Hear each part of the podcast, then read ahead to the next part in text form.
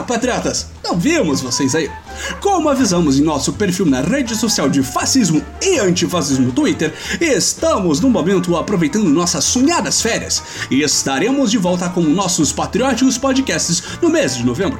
Mas como a nova era se transforma em velocidades nunca dantes vistas para um governo federal, não poderíamos simplesmente deixar os ouvintes à mercê da sorte para saber tudo aquilo que nem o seu grupo de Zap Zap mostra.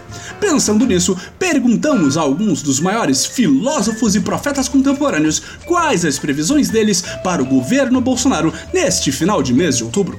Agradecemos os patriotas pelas contribuições, até mesmo aquelas que caíram em desuso antes mesmo desse episódio especial ir ao ar, e nos vemos em novembro com programas inéditos.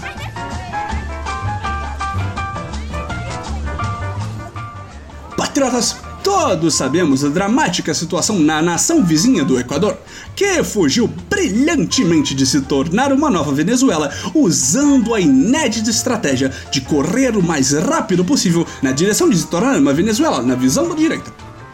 Caso os ouvintes não estejam inteirados sobre crises geopolíticas que não sejam ou em nossa pátria amada, ou em Cuba, ou na já referida Venezuela, o boletim explica para vocês.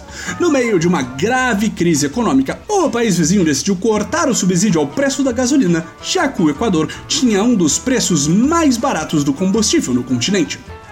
Com a repentina mudança de preços causada por medidas extremamente impopulares de um governo neoliberal, qualquer povo que não seja o brasileiro ficaria revoltado e sairia às ruas para protestar. E provando que o equatoriano não é um povo educado, os perigosos manifestantes foram tão eficientes que fizeram com que o presidente, até o momento da gravação do podcast, o ironicamente nomeado Lenin Moreno, fugisse e transferisse a capital do país. A situação se mostra especialmente perigosa se pensarmos que a fronteira Brasil-Equador está completamente desprotegida pelo simples fato de não constar em nenhum mapa globalista. E não é porque não aparece na sua concepção absurda da Terra Globo que não é um risco real esquerdopata. Mas graças a uma denúncia anônima do Pistolando Podcast, o boletim pode trazer com exclusividade a informação de que os revoltosos equatorianos não estão apenas lutando por uma melhor qualidade de vida e preços menos abusivos, mas sim estão sendo vítimas da doutrinação da organização terrorista Foro de São Paulo. Com seus tentáculos paulisto-cubanos, a entidade está doutrinando os equatorianos, colocando na cabeça desse povo pacífico que o neoliberalismo predatório e opressor é uma péssima opção. Quem poderia imaginar?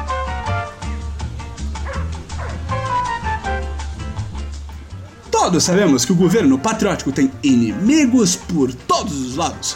Mas o que ficamos abismados em descobrir nos últimos dias é que talvez tenhamos errado em considerar certas presenças da nova era como aliados. Os lobos império de cordeiro estão por toda parte, ouvintes.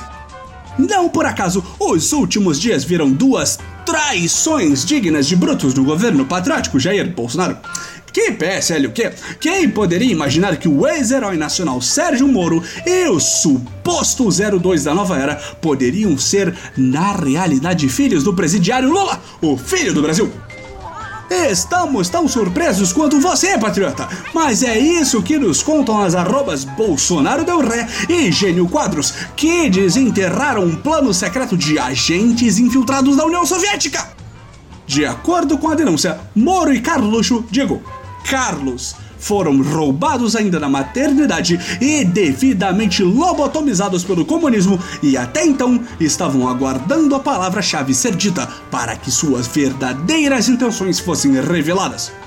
Por conta de uma terrível coincidência, a expressão-chave para a programação anti-nova era foi ativada acidentalmente por Bolsonaro ao falar do Carnaval do Rio de Janeiro. E, pasmem, Desde o episódio do Golden Shower, Moro e Carlos passaram a atuar efetivamente na destruição do novo regime.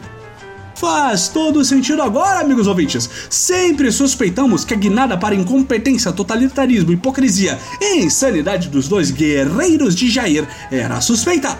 É claro que eles haviam mudado de lado em um plano nefasto para libertar o secreto pai Lula e recolocá-lo na presidência. Do jeito que esse governo vai, nada é impossível!